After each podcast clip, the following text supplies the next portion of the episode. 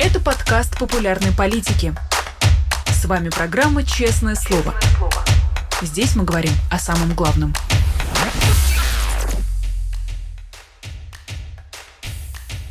Друзья, всем здравствуйте! Вы смотрите канал «Популярная политика». Это программа «Честное слово». Сегодня эфир проведу я, Александр Макашенец.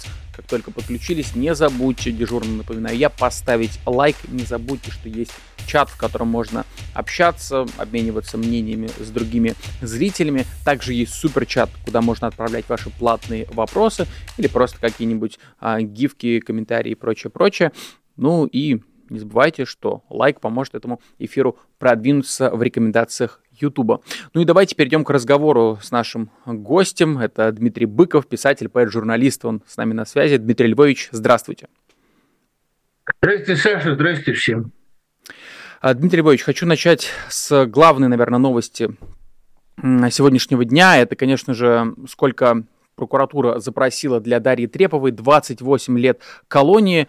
Хочется напомнить просто, что серийные убийцы, а, которые вот сейчас которых Путин выдает помилование после того, как они пройдут э, войну, они получали намного меньше. Сейчас, понятно, мы говорим лишь о том, сколько запросили, но сейчас такая практика, что сколько запрашивают обычно, столько и дают.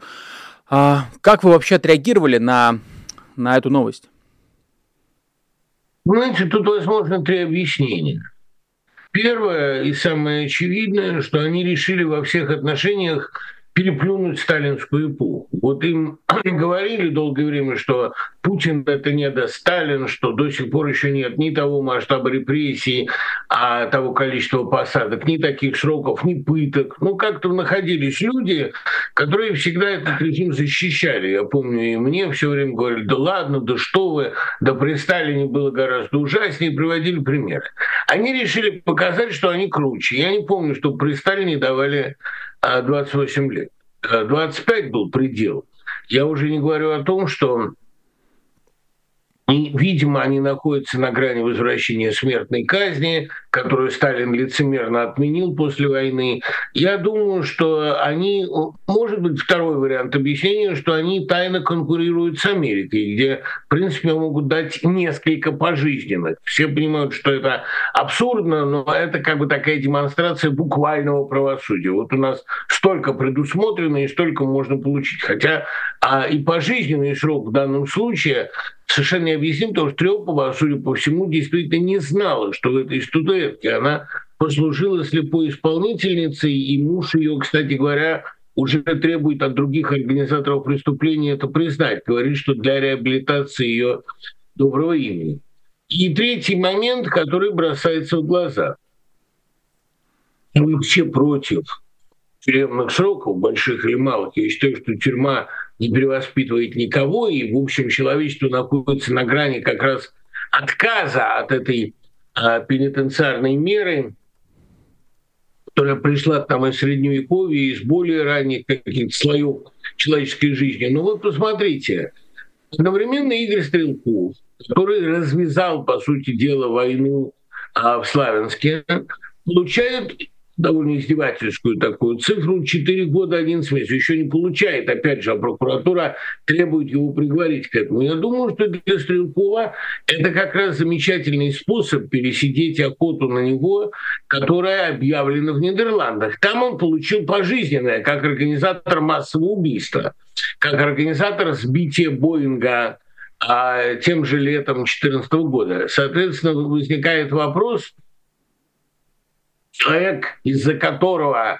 погибли несколько сотен, и Дарья Трепова, которая передала статуэтку, не знаю, что там находится. Значит, по всей видимости, этот режим учитывает главное, режим России. Он учитывает интенцию, учитывает отношение, прежде всего, к СВО. Потому что для него СВО стало такой болезненной точкой. Если человек даже молча одобряет, если человек просто ну, не, не высказывает громких восторгов, это уже подозрительно. Все должны принять кровавую присягу. Наверное, вы обратили внимание на то, что один из самых известных российских артистов, Леонид Ермольник, вынужден был сказать несколько совершенно чудовищных слов в последнем интервью. Мне это мучительно читать, потому что я Ермольника близко знаю. Я считаю, что это замечательный человек, сделавший очень много добра. Но если от таких людей, просто нейтральных, просто молчавших, требуют сегодня одобрения и принятия кровавой присяги, и принятия кровавой печати, знаете, я о своих друзьях стараюсь не говорить плохо, но здесь я действительно потрясен. Я не знаю, как с этим дальше существовать. А, видимо, для них СВО стало такой точкой болезненной, что любой человек, не высказывающий одобрения этому, расценивается уже как враг государства. Это значит, что режим не просто пошел в разнос, а вступил в самоубийственную фазу. А, Дмитрий Львович, ну вот если резюмировать то, что вы сказали про Дарью Трепову, я просто хочу, э, наверное, э, такой простой вопрос задать. Вам э, Дарью жалко? Понимаете, жалко, не жалко, здесь вопрос не вполне понятный, потому что э, э, любого человека, который сидит в российской тюрьме, маньяка жалко, потому что российская тюрьма – это место, которое садом вполне сопоставимо. Я не зря преподаю курс тюрьма и каторга в русской литературе, и не зря постоянно читаю на эти темы. Это всегда было главной скрепой, державшей общество. Потому что это общество страха. Если не будет этого страха, вы понимаете, гуманизация этой системы, пенитенциарная реформа, создание каких-то минимальных условий для человеческой жизни – это же все равно жизнь. А это, э, как мы знаем, в России совершенно исключено. Ни одна реформа пенитенциарная, ни реформа Александра II, ни реформы начала века Столыпинские, ни реформы Косыгина, ни реформы Хрущева не изменили главного. Это был и остался ад. Что при Сталине, что при Брежневе, что сейчас – и все люди, которые в России туда попадают, они никогда не возвращаются прежними, если даже им повезло выжить. Естественно, что а главная скрепа, главное, что удерживает общество в ужасе и повиновении, это российская тюрьма. Поэтому жалко любого человека, попадающего туда. А в случае Трёповой, которая вообще не понимала, как ее используют, ну, о чем здесь говорить? Понимаете, молодая женщина, и, насколько я помню, был 26 лет на момент этого всего, которая передала эту статуэтку, думая, что там прослушивающее устройство, которая до этого ни в каких активностях замечена не была, а если и была, в минимальных, да, ну, я знаю, выйти на демонстрацию, это, конечно, производит впечатление оглушительной расправы. И вообще у меня такое возникает ощущение, что женщины, они пытают и мучают с особенным садизмом, с особенным сладострастием грязненьким, как и положено маньякам. Ведь понимаете, то, что Беркович и Петричук молодые красивые женщины, это тоже как-то их заводит дополнительно. Ведь Беркович и Петричук вообще ничего не сделали. Они написали и поставили пьесу, получили за нее две золотые маски, и теперь сидят около года, непонятно за что, без каких-либо следственных действий, а новая экспертиза инкриминирует им унижение российских мужчин. Одна из героинь их пьесы говорит, что с российскими мужчинами каши не сваришь. Ну, о чем мы говорим? Что это такое? Это нормальное форменное безумие. И неужели мы ждем, что эти маньяки, действительно маньяки, назовем их своими именами, неужели мы ждем, что эти маньяки будут адекватно управлять государством? Если они так сводят счеты со своим населением, наверное, у них не осталось никаких сдерживающих центров, кроме дикой, клокочущей, выхлестывающей наружу злобы. Отсюда их постоянные разговоры, ну типа там Медведев вообще давно не в адеквате, бомбить Давос, Отсюда все эти разговоры приготовиться при Балтике. Отсюда явная совершенно установка на то, что Украина не ограничится этот режим вышел из фазы адекватности. Он, честно говоря, и не особенно в ней не был, а ну, не особенно и был-то адекватен. Но теперь, разумеется, его понесло по кочкам. И можно ожидать чего угодно. Можно ожидать с равной вероятностью, а это вот э, жена справедливо закрывает дверь, чтобы Бабзу не слышать всех этих ужасов. Ведь действительно, понимаете, они абсолютно готовы нажать на любые кнопки, вторгнуться в любую страну, собственное население пропустить через мясорубку любых репрессий, это очень объяснимо, понимаете, терять-то уже нечего. оправдания уже нет. Нет ни желания сохранить лицо, ни ответственности перед потомством. Они действительно правят Россией так, как будто они ее последнее правительство. И, честно говоря, иногда такое ощущение возникает. А вот, Дмитрий Львович, вы упомянули садизм в отношении женщин, особый садизм. А, и вот как раз сегодня Верховный суд признал людей, использующих феминитивы, членами движения ЛГБТ. Я тут, вы уже сказали, что все возможно, но неужели может быть, что из-за феминитива начнут преследовать? А это совершенно не важно им, за что преследовать. Понимаете, они же, как в известном анекдоте черном, в России весь юмор довольно черен, да? Давайте выкрасим кремлевскую стену в фиолетовый цвет и расстреляем всех велосипедистов. А ну хорошо, но стену-то зачем фиолетовую? Я рад, что по первому пункту у нас нет разногласий. Понимаете, им же не важно, велосипедистам, садоводов, ЛГБТ, как в России гражданская война может развернуться хоть из разведения помидоров, так, собственно говоря, и преследовать России могут за что угодно. Вас вообще не убивает сам вот этот факт движения ЛГБТ. Никакого движения ЛГБТ нету, не существует. Есть действительно борьба за права сексуальных меньшинств, но можно подумать, что люди, совершающие определенные движения в процессе определенного акта, как раз и есть то самое движение ЛГБТ. Но нету никакого организационной, никакой организационной формы, которая бы склоняла людей к гейству и лесбиянству. Нету этого. Понимаете, им так кажется, что есть где-то некий страшный мозговой центр, который развращает и растлевает несчастную Россию, заставляя взрослых заниматься ЛГБТ, а детей посещать совместные санузлы совмещенные. Да? Кстати говоря, давно уже, кстати, кто-то написал, что у Беглова ведь тоже, понимаете, туалет без гендерных различий. У него нет дома, я уверен, на уборной надписи МЖ. Не настолько он извратился, чтобы делать у себя два сортира. То есть я допускаю, что в его апартаментах их может быть и четыре, но все они гендерно-нейтральны. Вот это помешательство на гендере, на гендерном нейтралитете, на движении ЛГБТ, это тоже признак довольно низменной а, сексуальной озабоченности. Но ведь понимаете, какая вещь тоже печальная.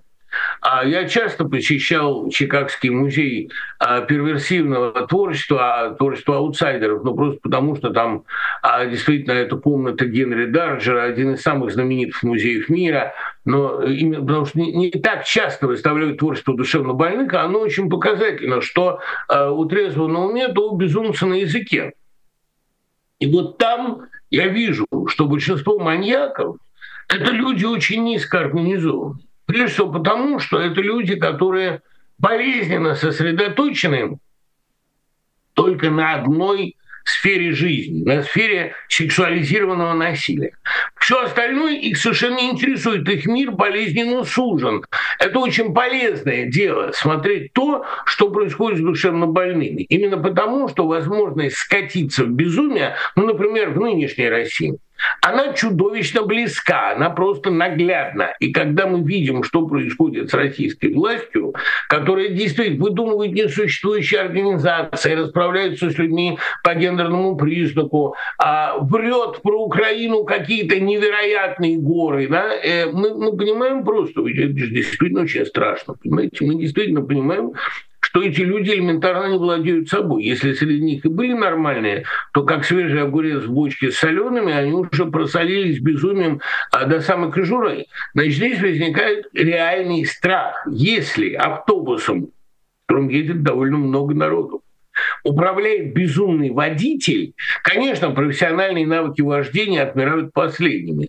Но мы не можем предположить, куда, в какую стену ему захочется направить этот автобус. Ведь, понимаете, у руля одной из самых больших стран мира, когда-то самый большой, стоит сегодня э, группа людей, там кто рулит, кстати, непонятно, потому что а, абсолютно тем, темен механизм принятия решений, стоит группа людей, находящихся в глубоком неадеквате.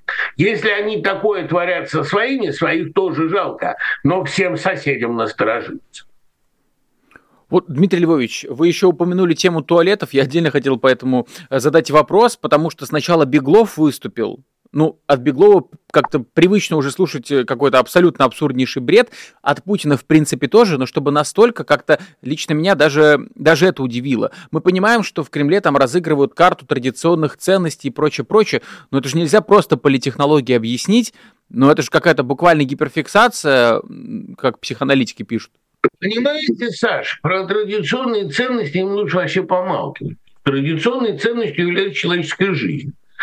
А то, что они сотворяют с человеческими жизнями, то, что происходит сегодня с Россией, Украиной, с собственным российским населением, вот могут сказать, да, если они не уехали, если они за это голосуют, то их и не жалко. Во-первых, они не голосуют, мы понимаем, что это все фикция.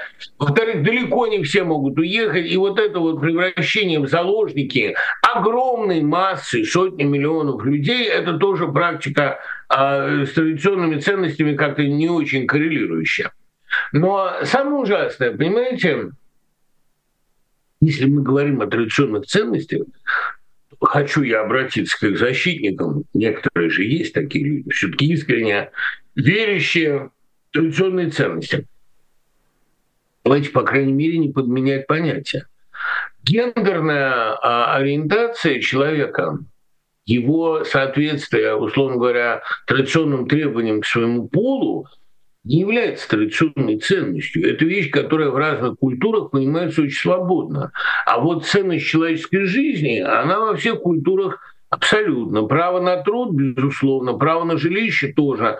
Вот чтобы у вас дома топили, и топили не хотят, а топили отоплением паровым, это традиционная ценность. И, кстати говоря, право человека на свободу – это тоже фундаментальная традиционная ценность. На волю птичку выпускаю, это есть у всех э, народов, не только у славянских. И когда мы наблюдаем, как э, сажают несчастного начальника котельной, который два года, три года сигнализировал о состоянии теплосетей, который жил на этой работе, который домой приходил помыться и поесть на два часа, и сажают только потому, что до него могут дотянуться.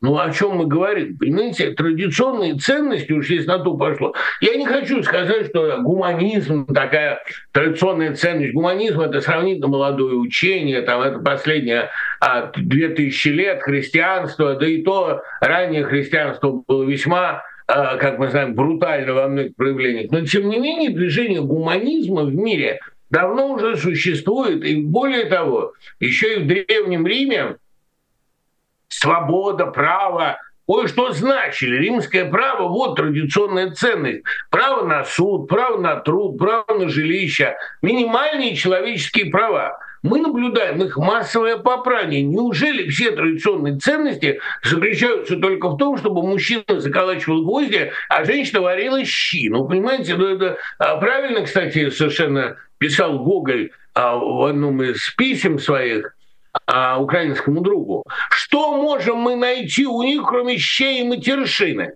Вот это, я боюсь, и вся традиционная ценность, которую они понимают. Для них главная традиционная ценность – это бесконечное, непрекращающееся, самодостаточное насилие.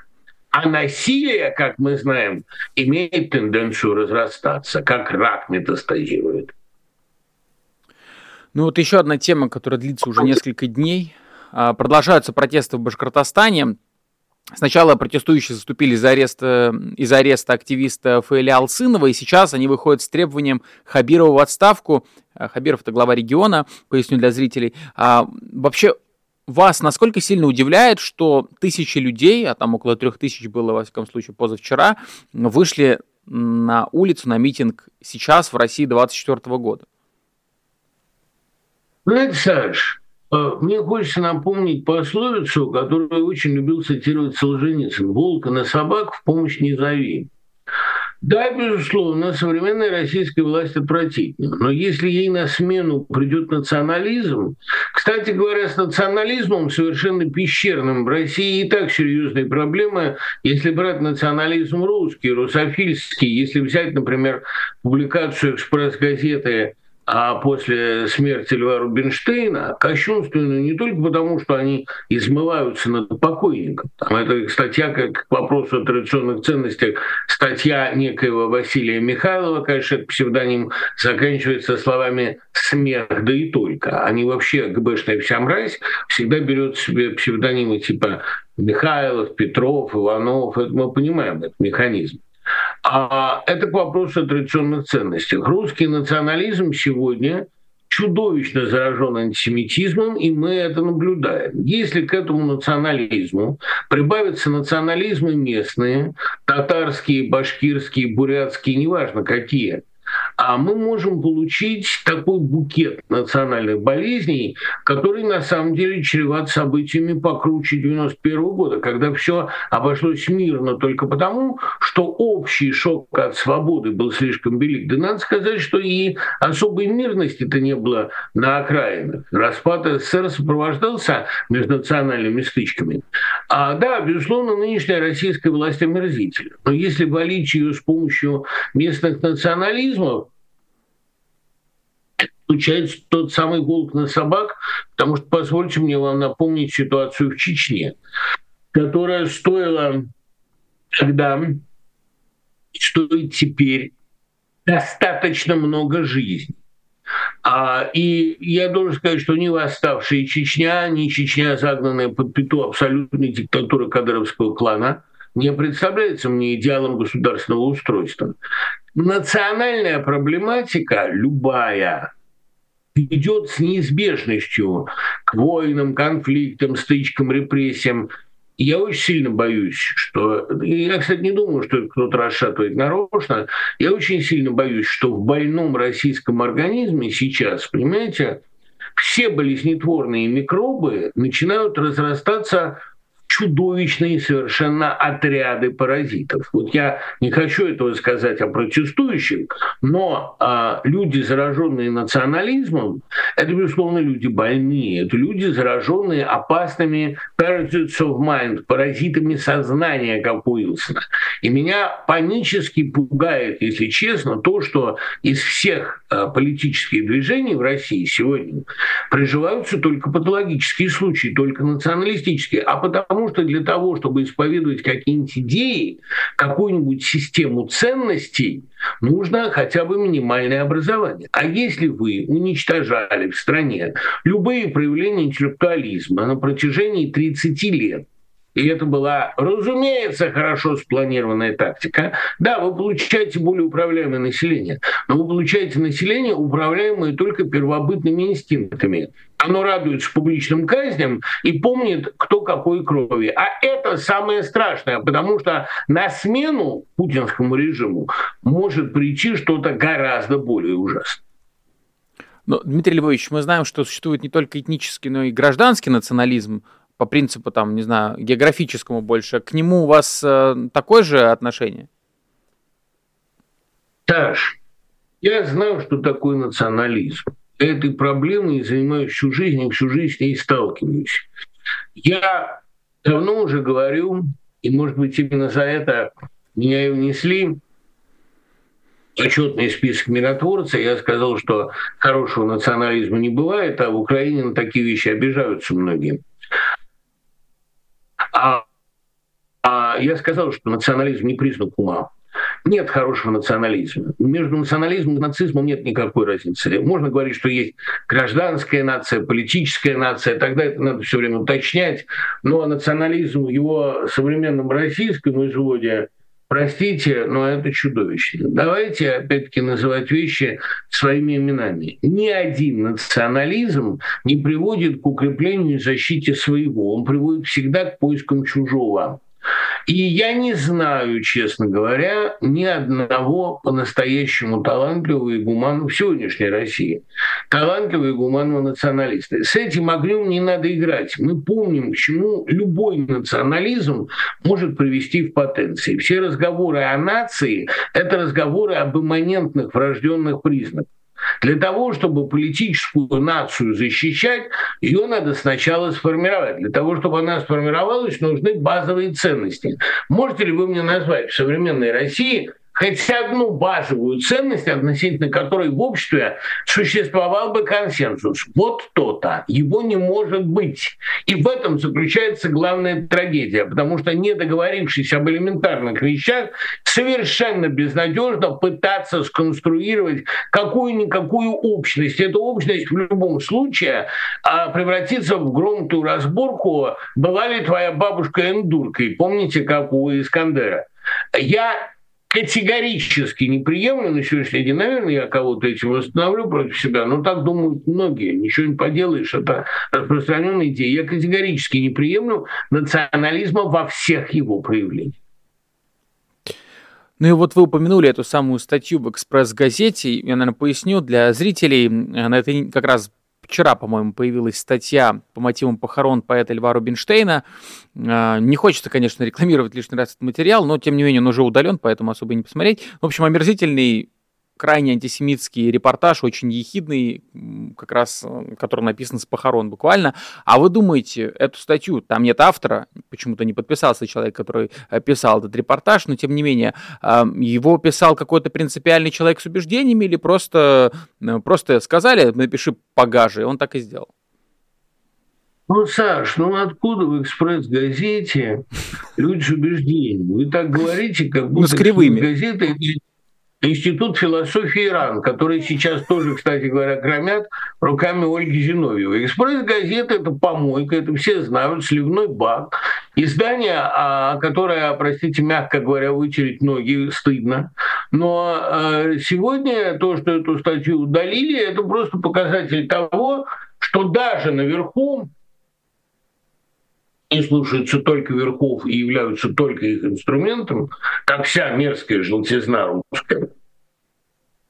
Даже наверху прекрасно поняли, что немножко подзаигрались. Все-таки им надо, по крайней мере, ну хоть какой-то минимум приличий соблюдать. Тут они поняли, что несколько заступили за черту, и не потому, что чужие не поймут, а что своим стал противным.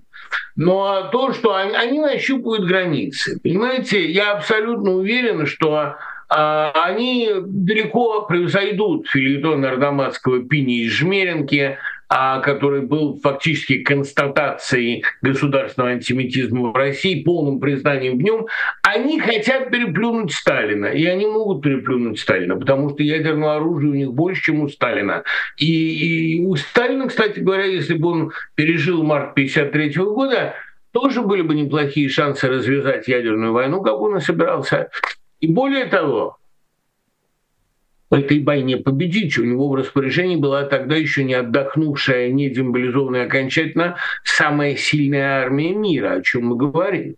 Поэтому я серьезно предполагаю, что а, они решили пойти дальше 49 -го года и дальше 53-го. Захочет ли Господь в очередной раз спасать мир, одной подошедшей к этой грани, захочет ли он останавливать фашизм вооруженный ядерным оружием, я пока не, простите за тавтологию, вооруженное оружие, наделенный, скажем так, унаследовавший ядерное оружие. Сами-то ничего не могут, но деды постарались. Я, честно говоря, э, не знаю сегодня силы, а которая могла бы это остановить. Внутри России я такой силы не наблюдаю, там нет своего Берии. А вне России, э, да, вот э, раздаются голоса из НАТО, что надо готовиться к конфликту России с Россией, но правильно замечают очень многие, что э, об этом надо было думать 10 лет назад. А 10 лет назад, когда кто-нибудь говорил, что сейчас хуже, чем при Брежневе, да, как я грешный, ему кричали «алармизм, алармизм, ложная тревога, волки, волки». А это уже было хуже. А сейчас это стало гораздо хуже. И говоря серьезно, ну, назовем опять же вещи своими именами. Сегодня в мире нет силы, способной остановить этот режим в его самоуничтожительном движении. Для него хорошим вариантом является сведение все к ничьей, то есть к уничтожению человечества. Выиграть против всего человечества они не могут, проиграть, как они повторяют умные слова, они не могут экзистенциально. Значит, для них есть единственный вариант – боевая ничья. Либо Господь услышит и остановит, либо мир проснется, но на последний шансов очень мало. Дмитрий Львович, ну если завершать эту тему, то, что как раз большие какие-то заметные протесты происходят именно в национальных республиках, а, в Дагестане, когда была мобилизация, потом, как вы помните, в аэропорту, когда искали евреев в Турбине, а, или в Башкортостане сейчас, это, на ваш взгляд, не случайность?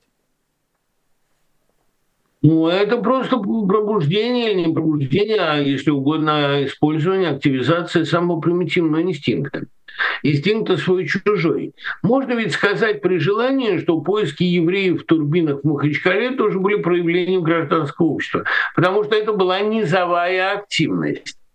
А в конце концов, низовая активность американского общества тоже начиналась с судов Линча, как-то не ужасно.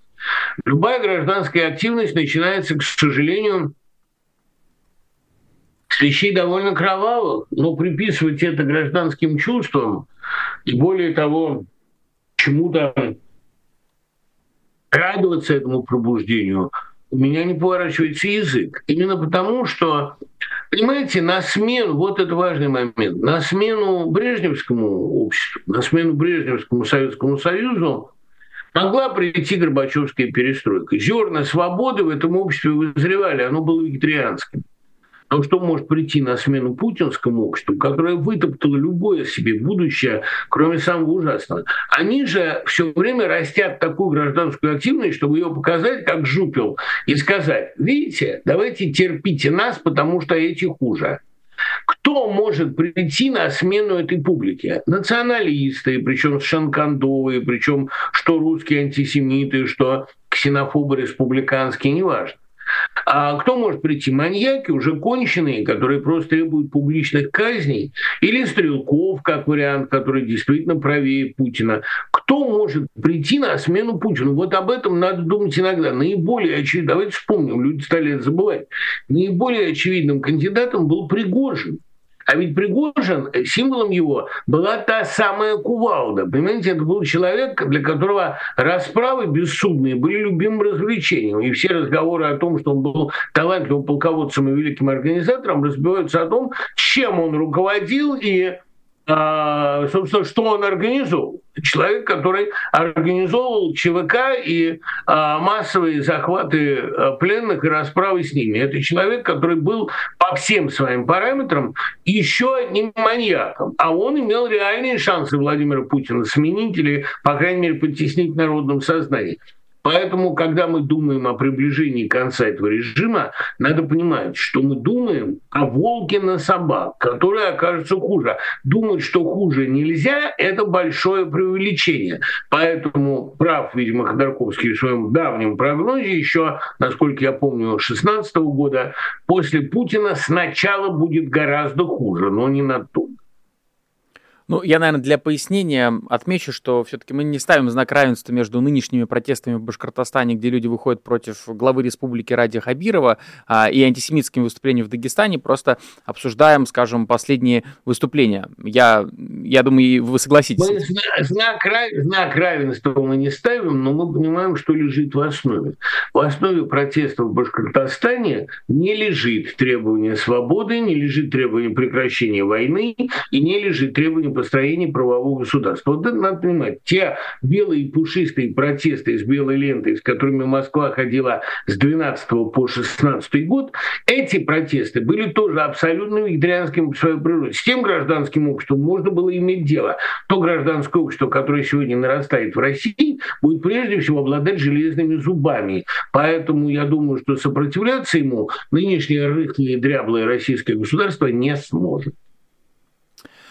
Ну и вот хочется перейти к теме которую вы уже упомянули, Владимир Зеленский в Давосе заявил, что Путин хищник, которого не устраивают замороженные продукты. А, ну, то, что Путин и война, горячие какие-то конфликты, это синонимы, мы уже понимаем. Но вот на ваш взгляд, чисто с художественной точки зрения, насколько правильно Путина называть хищником? Кем? Вегетарианцем? Это, понимаете, вот... И я понимаю, что у многих могут быть Зеленским стилистические разногласия, но я не вижу, честно говоря, никакого другого термина. Понимаете, что такое хищник? Если уж мы там вспомним, предейтор, да? Чужой против хищника. Хищник – это тот, кто живет за счет чужой крови, за счет свежей крови. Он не может жить, не убивая. А он, кстати, сам по себе, ну, не хочу оправдывать никаким образом Путина, хочу скорее оправдать хищников. Очень многие хищники просто так богом созданы, что они не могут жить, не питаясь другими существами. А в принципе вегетарианцев в современном мире мало, если уж на то пошло.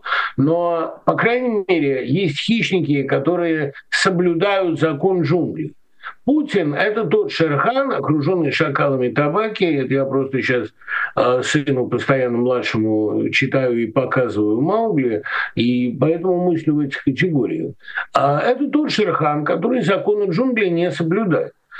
Багиров, в конце концов, Багир мужского рода у Киплинга, он тоже хищник, он совершенно не а, предназначен для убийства. Он убивает только, когда ему это клинически, критически необходимо. Шерхан убивает из убийства. Он человеческий детеныш, отдайте мне его. И поэтому э, хищничество Шерхана, оно ужасно не тем, что он жрет мясо. Оно уже, в конце концов, падальщики еще хуже. Но оно ужасно тем, он законы джунглей не соблюдает. Ему говорят со всех сторон, в частности, Украина пыталась же это ему объяснить.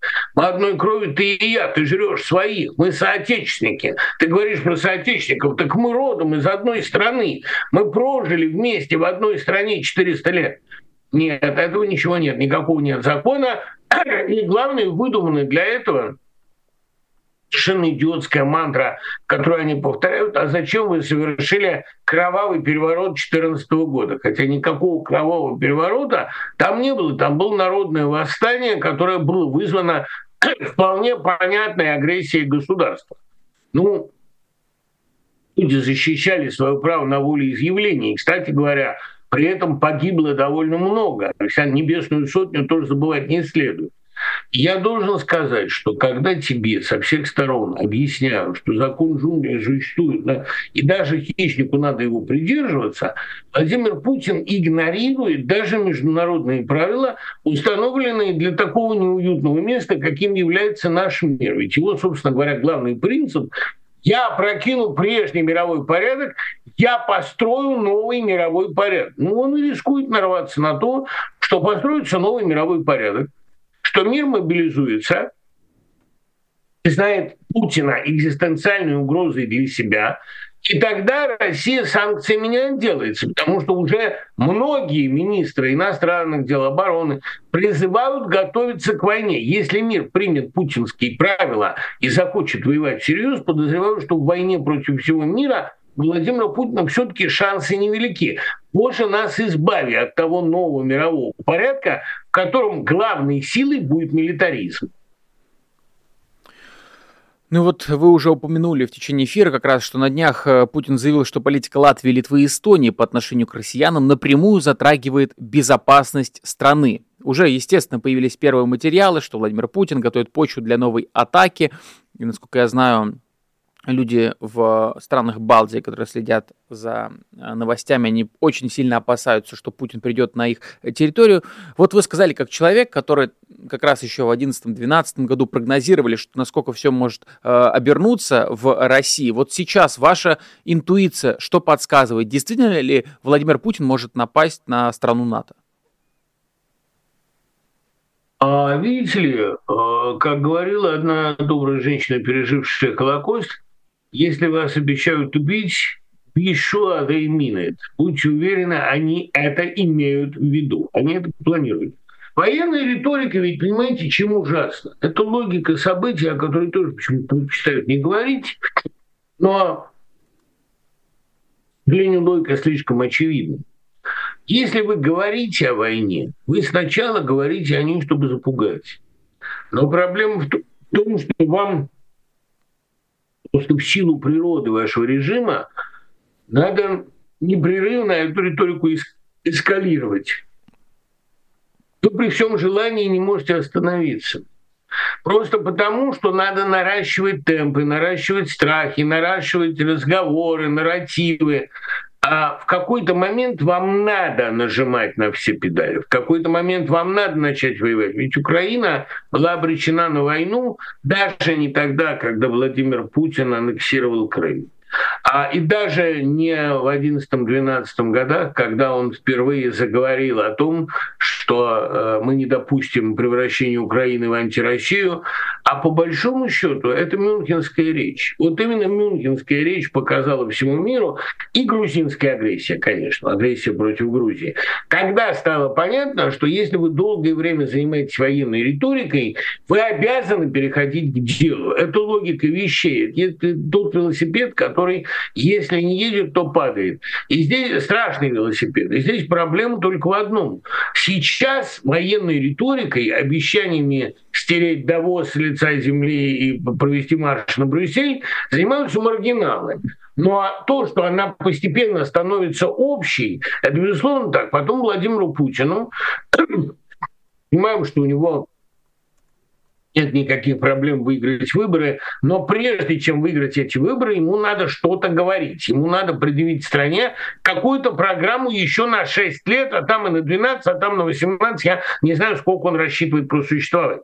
Но совершенно очевидно, что каждые 6 лет он будет, если у него есть это время, он будет обновлять античеловеческую риторику и предвыборные угрозы, не предвыбор, заметьте, не предвыборные обещания. Сейчас в России нет никаких предвыборных обещаний.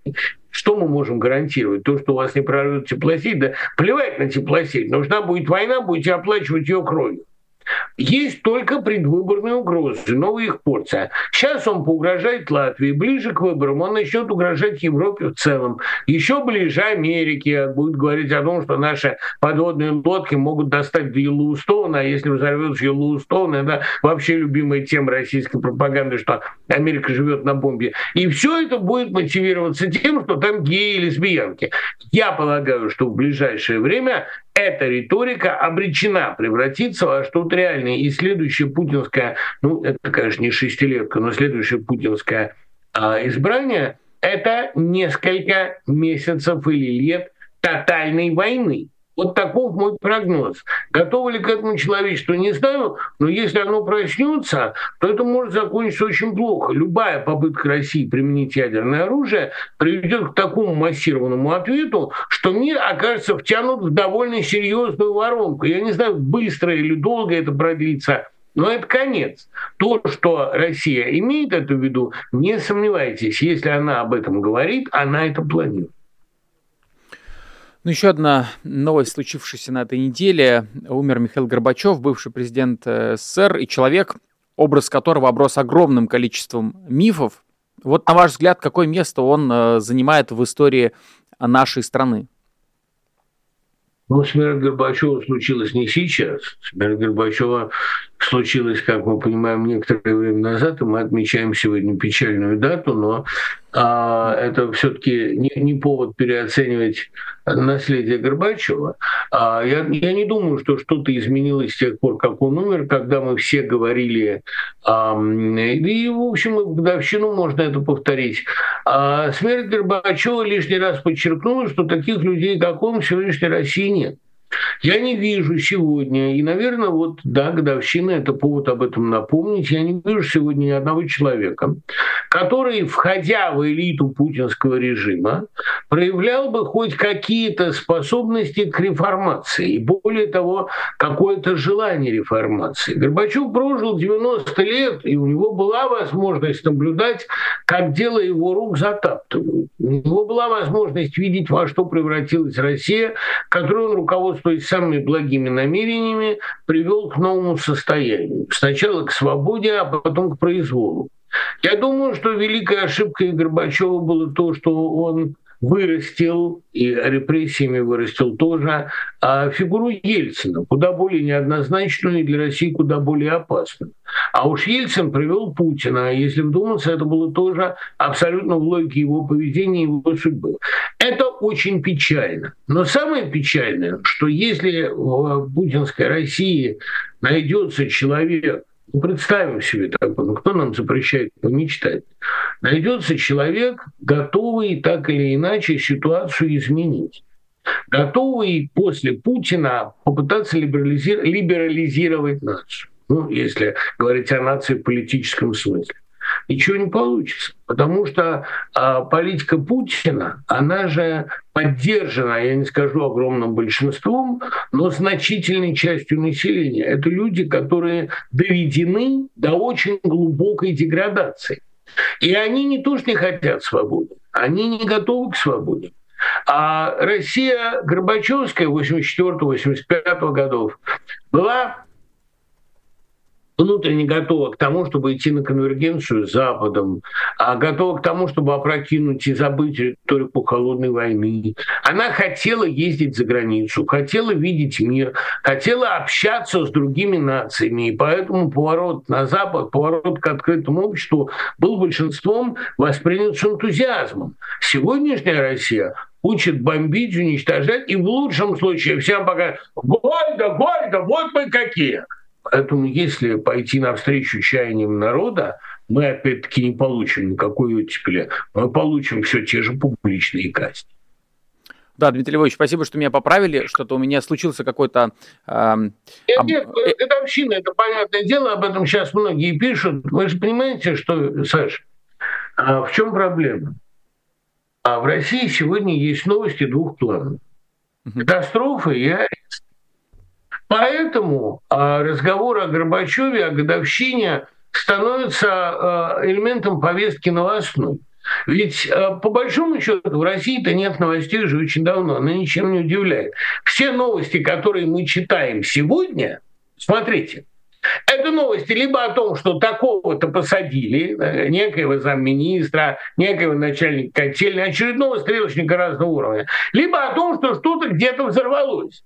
Ну и, кстати говоря, даже вести с полей сражений, они в России не появляются, потому что мы не знаем, что происходит на фронте. Мы читаем об этом либо в военкоровских пабликах, либо в телеграме у противников войны, но нету ни одного реального инфоповода, потому что э, то ли нет продвижения, то ли нам о нем не говорят эти новости не рассказываются по телевизору, они прилетают в виде дронов а, к жителям Брянска или Воронежа. Вот в чем ужас-то, понимаете?